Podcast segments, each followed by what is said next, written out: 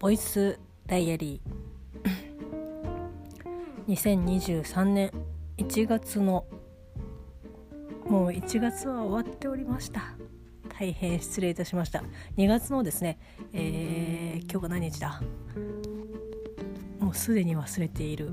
えー、はい失礼いたしました。2月の5日日曜日ミオのボイスダイアリーです。この番組は私ミオが日々こったことをつらつらと喋っていく声日記ポッドキャスト番組です。よろしくお願いいたします。え、2日に喋って34えっ、ー、と2日空白の時間がありみたいな感じですけど皆様いかがお過ごしでしょうか？まあ、日々ですね。いろいろなことを声にして日記をつけるというコンセプトでやっている番組ですけどちょっと気を抜くとこうやってねまた間が空くという感じなんですけど、まあ、ちょこちょこできる限り、まあ、喋っていきたいなというふうには思ってはおります。はいでですね、まあ、ちょっと私事ではあるんですけどこれをね話して皆さんがこうどう思われるかとかっていうのはまあ大体察し察しっていうか想像はつくんですけど、まあ、一応私がね何かあったりとかこうそれこそもう向こうこの50年以上先にこの音源が残っているかどうかはまたわからないですけどやっぱそのね声っていうのはどんどんその風化していくというか顔は思い出しても声が思い出せないとかっていうのはもう本当にあることだと思うので、まあね、こうやって声をね取っていきたいなっていう感じではあるのでいろいろなことまあいいことだったりとか、まあ、いいことが多ければ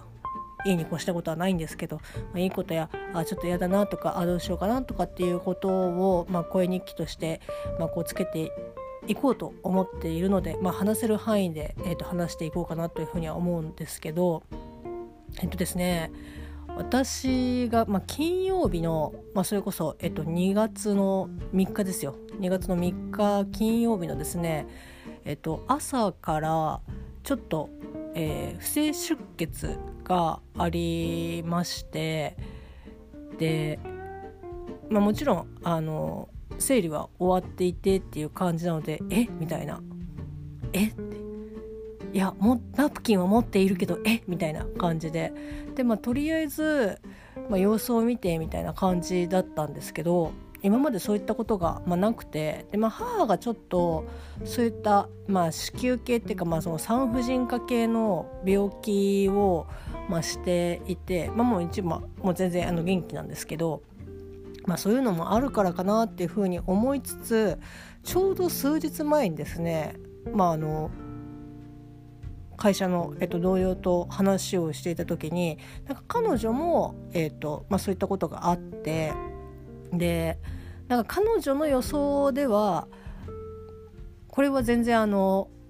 調べてもないですしあの信憑性も全然ないですしそれがそうとかっていうことではなくてなんかこうコロナになって彼女もコロナにちょうど同じ時期ぐらいになってての後にそういうことがあったんでなんか後遺症とかでそういうのとかってあるんですかねっていう話をえっと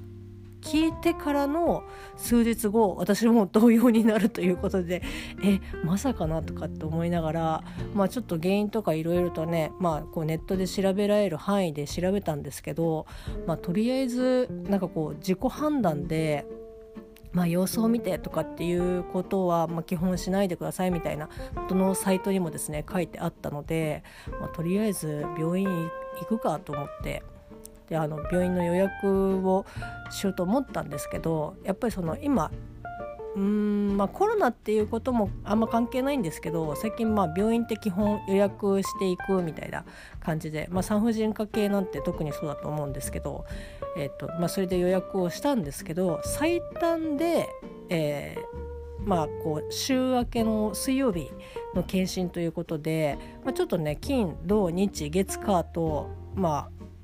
結構日が空いてしまうからいやどうしようかなとかって思ってそれでもちょっと様子見つつだったんですけどまあこう一向に収まる気配がなくてですねちょっといよいよあれ？私のなんか血液大丈夫かなっていう 感じで。でまあ今まで貧血とかそういうのとかはなかったんですけどまあこう何て言うんだろうな。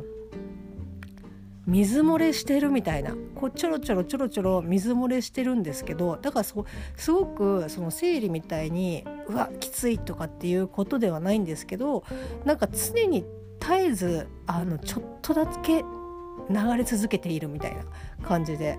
でこれまあちりつもじゃないですけどトータルでこの今ね流れている分の私の血液が追いつくのだろうかっていう不安に駆られまして、まあ、ちょっとなんか鉄分取ったりとかあのサプリをね買ったりとかしてっていうので、まあ、これでどのぐらい補えるかっていうのは今まで経験したことがないのでわからないんですけど、まあ、こうちょっとねあ大丈夫かなと思ってこ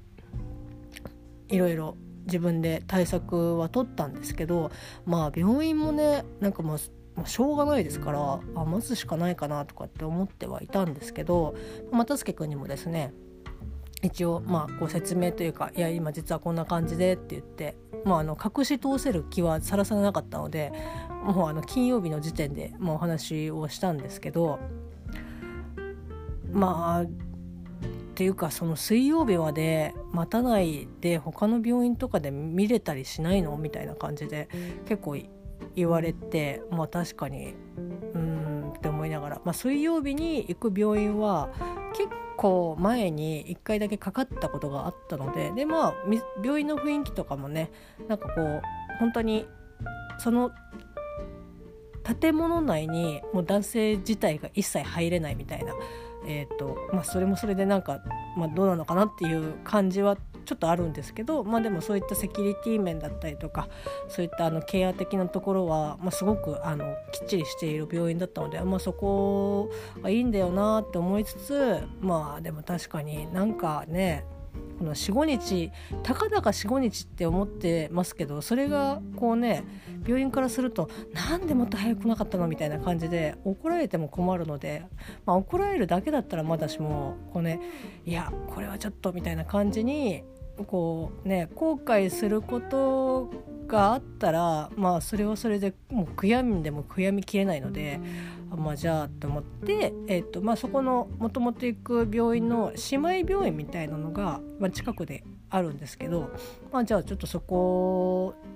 だったら、まあ、その予約をしなくても、まあ、一応行けるっていうことだったので、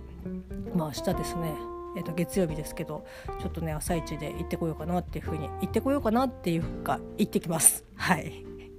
まあそんなこともありましてまああの実家のねグーの体調もまああのよくはなってないけど悪くもなってないという本当に微妙なラインでまあもちろんね元気になってほしいっていう思いはすごいあるんですけど、まあ、こう両親にもそんなことも言えずみたいな感じでああどうしようかなこれで何かあったらなんかなとかっていうふうに、まあ、珍しくですねあやっぱりいざこうなると ズボラな私でも多少なりとも持ち込むんだなって思いながら、まあ、こう数日過ごしていたわけなんですけどただですね、まあ、落ち込んでいても現状変わねあの自分の力で何とかできるわけではないのでできるだけこうモチベーションを上げようと思ってですね意外とここまで話してきていや大丈夫かなとかっていうふうに思われてるかもしれないんですけど意外とエンジョイしたあの数日間を、えっと、過ごしておりました。ただそのエンジョイしている時間がふっと終わった時に魔が差したように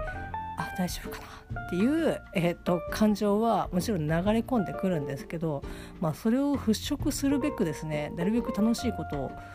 まあ、考えたりとかやったりとかして過ごしておりましたまあ日曜日の振り返りということにはなるんですけどまあ思い出さ思い出せる限りで、えー、金土、まあ、日の、えー、とお話をですねしていきたいと思いますのでお付き合いいただければと思います。でまあ、金曜日ですけどね、えーとまあ、節分ということでまあねあのやれ豆まきだやれ恵方巻きだとかっていう風に、えーと、世の中はなっていたと思うんですけどもう我が家はですねもう恵方巻きも豆まきも遠いところ、えーとバーガーキングを食べておりました。まあ、あの又助君のダイエットは引き続き継続はしているわけなんですけど、まあ、本当に週に2週に1回とか、まあ、月に、まあ、2週に1回は言い過ぎかな。月に1回とか2回ぐらい、まあ、ちょっとねあのジャンクフードが食べたいですって言ってまあこう確かに我慢我慢っていうのもきついだろうなと思って、まあ、ただねバーガーキングは結構美味しいというふうに私は思っていてなんかねウェンディーズとバーガーキングは割と私の中ではよし食べたいみたいな感じで、えっと、思える、まあ、お店なんですけど、まあ、もちろんねマックにもお世話になってますしケンタッキーにもお世話にはなってますけどあとまあロッテリアにもお世話になってます。あと何？えっ、ー、とモスはねちょっとねあんまり行く機会が少ないんですけど、まあ、あとドムドムバーガーとかねまあ、ドムドムバーガーはおそらく関東圏内に住んでいる方でもあまりご存じないかとは思うんですけど、まああのね、そういったところでファストファストフードに、えっと、お世話になってるんですけど、まあ、金曜日節分は、えー、ジャンクフードをですね食べて美味しいね美味しいねっていう風にやっておりました。はい、金曜日の記憶はそれぐらいです。まああと仕事してたなとかあなんかあの生理じゃないのになんか血が出てるとかうわーどうしようとかっていうふうに、えっと、思った記憶が、えっと、金曜日にはございます。はい、でですね、えっと、2月の5日ですけど2月の5日はね本当にマジで記憶がなくていやあの振り返れば記憶があるとは思うんですけど、まあ、土曜日又助君仕事でも私一人だったんですけど、えー、ずっとと家にいましたかね。うん、いましたね。あの夜夜というか夕方過ぎぐらいにちょっとあまりにもその出血が続いてこれはちょっとなんかあの貧血になるんじゃないかなっていうふうにビクビクしていたのでそうですあの鉄分の、えーとサプリをひたすら調べてましたね。なんかこの今までそのサプリとかそういったものに全くお世話になっていなかったのでまあねでも本当に年を重ねて普段の食生活、まあ、ちゃんとできているわけじゃない人間がだんだん年を重ねるとあサプリとかもねそういったのもうまくお付き合いしていかないとなっていうふうには思いつつもなかなかこう手を出してはいなかったんですけど、まあ、とにかくちょっと鉄鉄をちょっとなんか摂取しないとまずいだろうなと思ってで、まあ、その鉄分の、えっと、サプリをですね、まあ、調べてたんですけどなんかそのいまだにねよく分かってないのがヘム鉄と,、えっと非ヘム鉄っていうものがあるというのは分かったんですけどそれと,、えっと鉄っていう風に表示されているサプリは何が違うんだっていう。でまああのいずれにしてもヘム鉄も非ヘム鉄もまあ、好むことによって、まあ、副作用的なものがこうあるというのが分か分かっててか、まあ、知ってで、まあ、そのそういったあの副作用が、まあ、こう比較的少ないというかほぼゼロに近いえーとまあ、なんだろうな大豆をベースにした鉄分の、えーと、サプリがあるというところまでたどり着いたんですけどいかんせんですねそのサプリこう、ね、いいよっていう風に体にもいいし鉄分も取れるしいいよっていう風なサプリが、まあ、おそらくオンライン上でしか販売していなくてっていうか見つけられなくてで、まあ、結局その土曜日の夕方ぐらいに薬局をですね何個かはしごをしたんですけどまああのいいよっていうふうに言っていた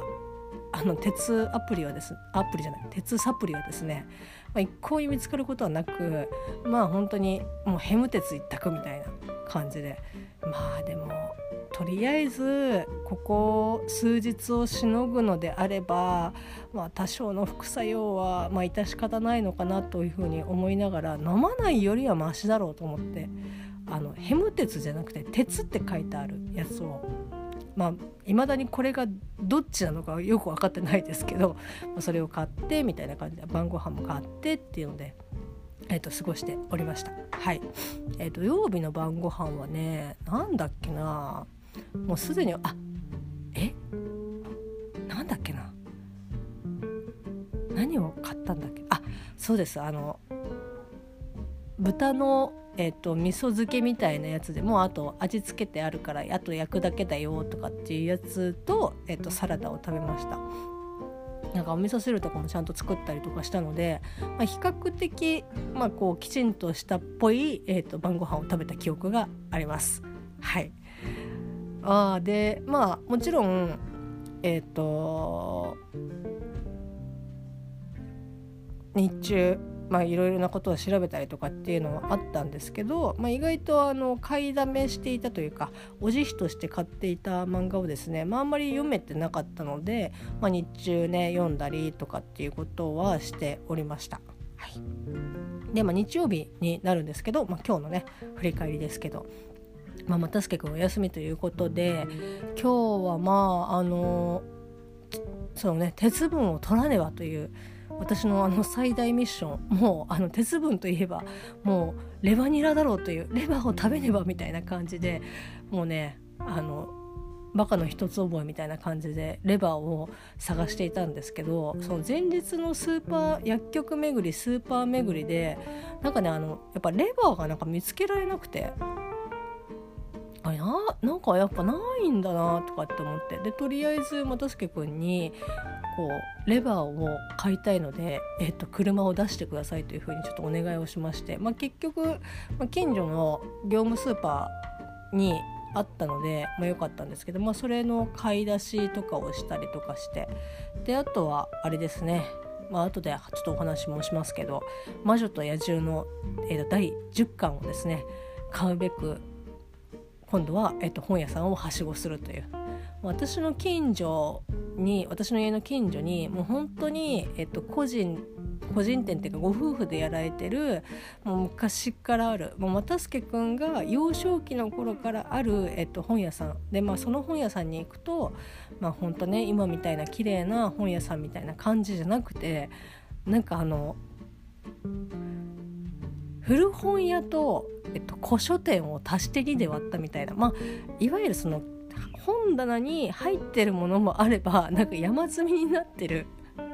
ものもあったりとかしてただそういったメジャー的なところの新刊は基本入荷しているという。だから意外と穴場なんだっていうふうに又助君は散々言ってたんですけど、まあ、そこにね行ったりとかしてでまあこう魔女と野獣を探したんですけどなんかこうファブルはあるけど、まあ、ヤンマガで連載しているファブルはあるけど魔女と野獣がなくてって言ってでそのね、お店の方に、まあ、本当にもう年配のご夫婦なんですけど、まあ、タイトルとかねあの出版社とかをお伝えするんですけど、まあ、やっぱりお年をね召してるということもあってあのねなかなか難しいあの耳がやっぱ遠いのではっきりね喋ってはいるんですけどあの伝わりきるまでに あの数分かかるという。まあでも結果ちょっとねやっぱ置いてなかったのであのまた来ますって言って。で結局駅前の本屋さんに行ったらなんとかありまして、まあ、というかヤンマガ自体はあんまりちょっと取り扱ってなかったのでああ意外だなって思いながら、まあ、無事にですね「えーと、魔女と野獣」の10巻を入手することができ、まあ、家に帰ってきて業務スーパーで買ったレバーをですね、えーと、下処理をしレバニラを作りました。まああのニラレバとレバニラの言い方の違いが何が違うのかっていうのは未だによく分かっておりませんが、まあ、ネットでね調べれば多分一発で出てくるとは思うんですけど私の中ではさしてねあのどっちでもいいっていうのが正解なんじゃないかなっていうふうに勝手に予測してますけど、まあ、あのレバニラでレバニラニラレバの方が言いやすいな。ニラレバをですねあの作ったんですけど人生で初めてニラレバを作りましてあのー、めちゃくちゃ面倒くさいですね。あのレバーの、まあ、鶏レバーだったのでちょっとねやっぱ小ぶりなのでちょっと扱いづらいっていうのはあったみたいなんですけどそれでもなんだろうなあの切ってってあの筋のところとか血のところとか取ったりとかするのとかあ結構手間だなと思って。でまあいろんなね中華屋さんとかでニラレバー食べる機会多いですけどまあそのお店にね入ってくる段階でどういった状態でそのレバーが入ってくるかっていうのはわからないんですけどまあ今日売っていた状態でお店に入っているのであれば当然そのね下処理をする時間とかっていうのはもちろんあるとは思うんですけどいやこれは手間だ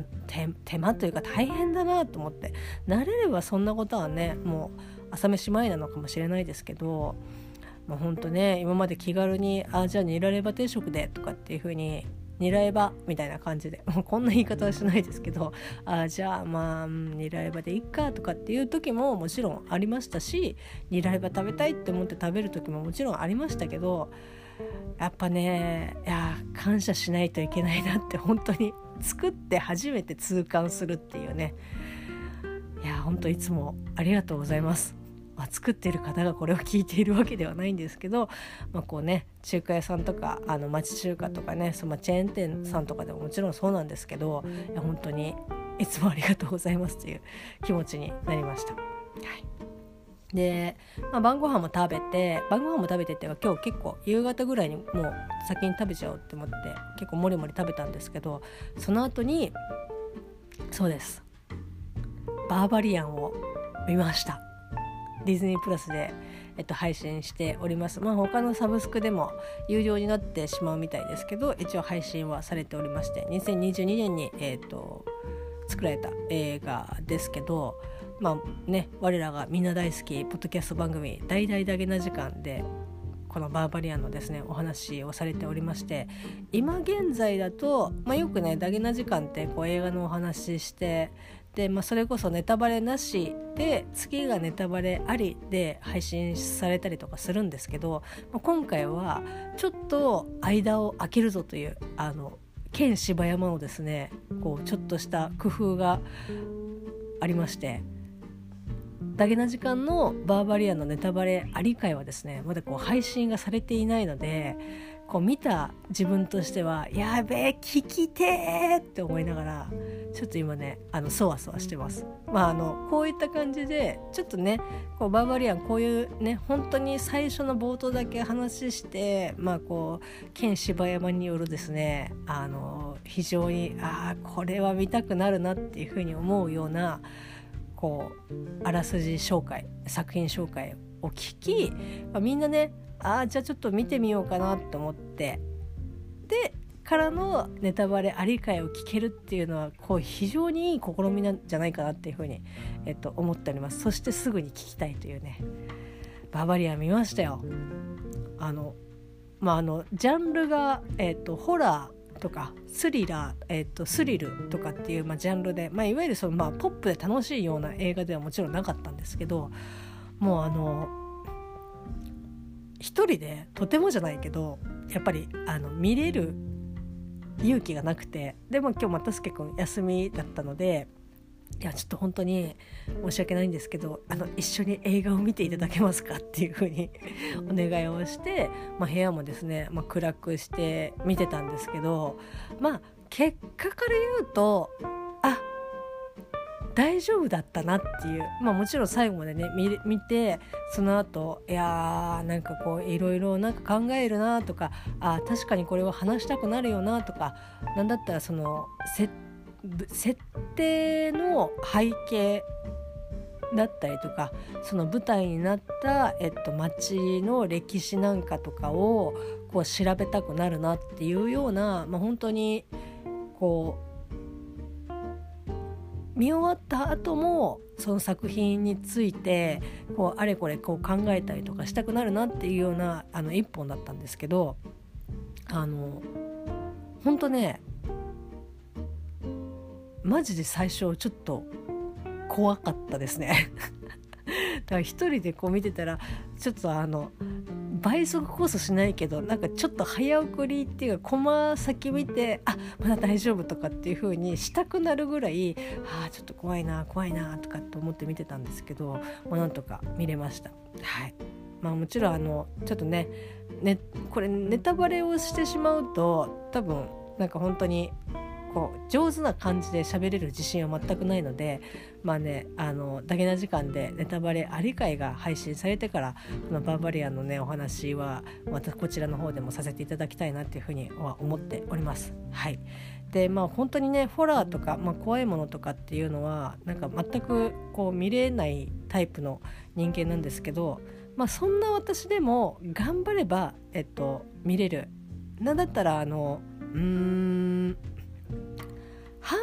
ぐらいは半分尺の半分ぐらいまでは結構あ怖い。あなんか絶対向こういやいるって絶対いるってみたいないうような怖さはあるんですけどまずあの中真ん中から前後半、まあ、ラストにかけては割と早い段階であ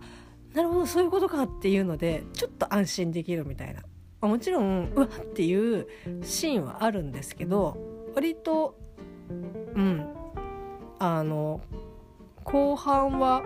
そういった違う意味での怖さであの見切ることができたりとかするので、まあ、本当に最初だけ頑張ればなんとかなんとかいけるかなっていう、えー、と感じでございました、まあ、ディズニープラスでも配信されておりますし各サブスクでもね、まあ、おそらく配信されてると思いますのでぜひということでございますそして見た暁にはですね大々だけな時間の、まあ、バーバリアンの、えー、ネタバレなしと、まあ、おそらく今後配信されるであろう、えー、バーバリアンのネタバレあり会をですね、まあ、一緒にあのなんか聞いてほしいなっていうふうに思っております。はい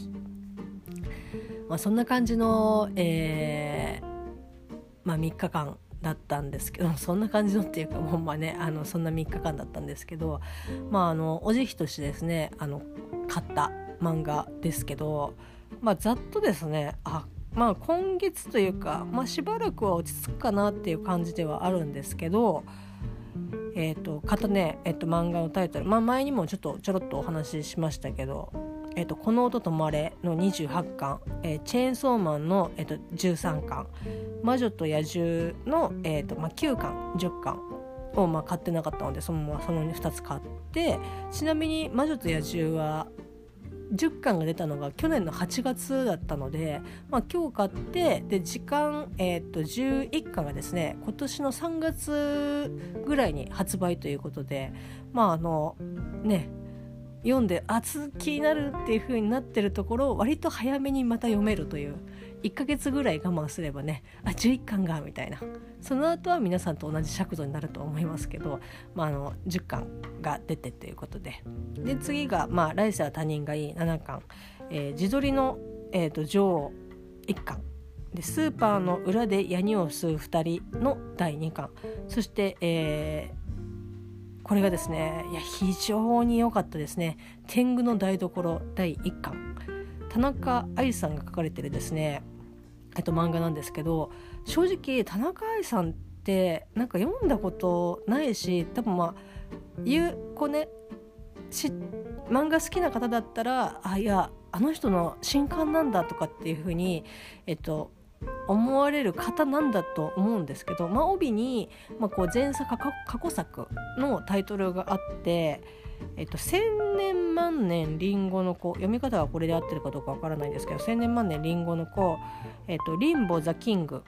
えー、っていう2作が、まあ、こう帯に書いてあってで、まあ、それぞれなんかこう調べてたんですけど千年万年りんごの子はちょっと,、えっと画像検索して表紙を見てもちょっとあんまりピンとこなかったのであなんか出会うことがなかったんだなっていう。で次に、えーと「リンボ・ザ・キングを」まあ、検索したらですねあこの人かみたいな。そうなんです。あのまあ実際買ってはいないんですけどいや買おうかどうしようか、まあ、こんな後出しみたいな感じで言ってもあれなんですけどいやーよう表紙見とったわこの本みたいな感じで。ああはいはいはいはいっていう、えー、と感じだったのでああこの人の絵ってこんな感じだったんだなっていう。ということはあのそのリンボもちょっと気になるなというふうに、えー、と思いながら、まあ、この天狗の台所、えー、と見てたんですけど見てたというか読んだんですけどいや非常にですね良かったですね。まあ、これあのアフタヌーンでえー、と連載しているんですけど、まあ、あの来世は他人がいいもアフタヌーンで、えー、と連載してますけどなんかあの春田とかそこら辺で連載してそうな感じの勝手になんかそんな感じのなんかクオリティというかなんかこう作画だなって思いながら読んでたんですけど非常にですねあのちょっと舐めてたというかこう読めば読むほど味が出るでいつ読んでもああいいなーっていう感じの本でしたね。であのまあ、天狗の台所ということぐらいのタイトルなので、まあ、あの結構季節にの、えっと、食とか、まあ、こうご飯物がこう割とメインで出てくるわけなんですけど、まあ、それこそえ、ー、ね何て言うんだろう。各エピソード1エピソードに対して一品みたいな感じなんですけどなんかその一品もすごいこうなんかきっちりしたものもあれば本当に皆さんもそうだし私もこうちっちゃい頃から食べてるものだったりとか本当こう簡素的簡素的って言い方はあれですけど本当に素朴な、えっと、ものだったりとかすごくねバリエーションに富んででもその食紹介される、えっと、食べ物、えっと、料理とかがそれに合ったエピソードであなんかすごくあのこのここのこのご飯にはこういう感じのエピソードはあ確かにすごくしっくりくるよなってボリューム的にもすごいなんかね足し算引き算がすごくもうなんかいいで絵もすごく丁寧だし本当にあのご飯物の料理の描写とかもなんかねすごく綺麗でしたね綺麗というか丁寧な感じでしたね。このなんかなんか春田って書いてそうっていう感じなんですけど「まあ、アフタヌーン」ということでまああの現在もあの絶賛連載しているので、まあ、ちょっとねこの「天狗の台所」は続けて買ってきたいなっていうふうに追っかけてきたいなっていうふうに、えー、と思っている一冊で、まあ、正直ちょっとねこれは出会えてよかったなっていうふうに、えー、と思う一冊でした、まあ、もちろん他のね漫画とかもそうですけどいやこう今回買った中ではかなり推しだなっていう感じです。であの帯にそのいろんな方のこうコメントが寄せられててまあこうすごくいいよっていう風にあにコメント寄せられてるんですけどなんかこういう帯ってイメージですけどあの同じ同郷の方だったりとか、まあ、その作家さんよりもこう先輩の方とかがこうコメント寄せたりとかまあこうミュージシャンの方とかがコメント寄せたりとかっていうのとか、まあ、比較的多いんですけどこの、えっと、大天狗の台所に関しては、えっとね、土井善晴さんも、えっと、コメントを寄せているという。あなんかその土井さんがあ漫画読むんだっていう。全然あの土井さんってそれこそね「あの水曜どうでしょう」とか、まあ、もう今もう売れに売れまくっておりますけどあの大泉洋さんがあの土井善晴さんのモノマネをしてよくね昔してたんですけどなんかそれであの土井さんを知ってみたいなぐらいの知識っていうか認識しかなくてあのなんかどういった方その普段プライベートでどういった感じの方かとかっていうのは全然知らなかったんですけど知らないんですけどあ土井さんも漫画読むんだみたいな。すごいね絶賛してましたね。三浦紫音さんとかあとはいや誰だっけな。あ読めない。読めない。いつも読めないんだ。あのすごい。あのーとんがり帽子のアトリエを描いている作家さんです。いつもなんか調べてああこれこの人こういう風に読むのかって思いながらなんで振り仮名を振ってくれないんだ？あのまあ本当にねいろんな方があのコメントを寄せる帯にコメントを寄せるような感じ。だからなんだろうな漫画家とかっていうよりもいろんな方面の方があのコメントを寄せているのは本当にうなずけるなっていうふうに、えっと、思う一冊でございました。なんか本当にねマジで丁寧映画。あのなんだろうな。中村澄子先生のその絵のタッチっていうかその余白とかその丁寧さにすごくなんかこう私の中では通ずるところがあってなんか一本一本本当に丁寧になんかこう描いてるなっていう描かれてるなっていう感じなので、まあ、絵はもちろんですけど、まあ、お話のもそうですし、まあ、なんか設定的なところもかなりねあの面白いというかあのまあ天狗の末裔のお話なんですけど天狗の末裔っていう風に言うとちょっとねあかっこいいじゃんとかっていう風に思ったりとかこうまあいわゆるねそのバトルものみたいな感じに、まあ、思いがちですけど天狗はなんかそんなにこうまあおまけっていうか、まあ、そういう、えっと、設定ではあるんですけど、まあ、その天狗の末裔だから天狗の血を引いてるからこそできることとかっていうまあ本当に些細なことですけどできることがあったりとかしてでもそれが1年間しかできないっていう、まあ、いわゆるその期限が決まっているもの、えーと、主人公が1年間、えっと、過ごす、まあ、これから過ごすであろう、えっと、お話になるんですけど一応あの式が、えっと、あるのでちょっとね今後そのどうなっていくのかなっていうどういう風な着地で、まあ、いくのかなっていう風にえっ、とまあこ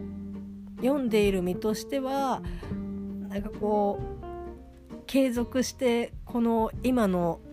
主人公が持っている力が継続してってくれればいいなっていう思いもあればなんかあ昔はそうだったよなっていうふうに、えっと、思う感じになるのかまあこっからなんかどうなっていくのかなっていうそういったあの食以外のところご飯物以外のところのこう感情だったりとかっていうところが非常にですねまあなんかちょちょっとなんかあどうなっていくのかなっていうまあ不安じゃないですけど私の思い描いているハッピーエンドになってほしいなっていうふうに、えー、と思いながら、まあ、ちょっと今後ね読み進めていきたいなっていうふうには思っております。はい、まあ、あの天狗の台所はあのちょっとマジで押していきたいなっていうふうに思っておりますので。まあ、それこそあれですねやいやいラジオの、えーと、パーソナリティの、まあ、一服さんが、えーと、先日、まあ、先日っていうか、まあ、結構前ですけど、えーと、漫画を紹介する、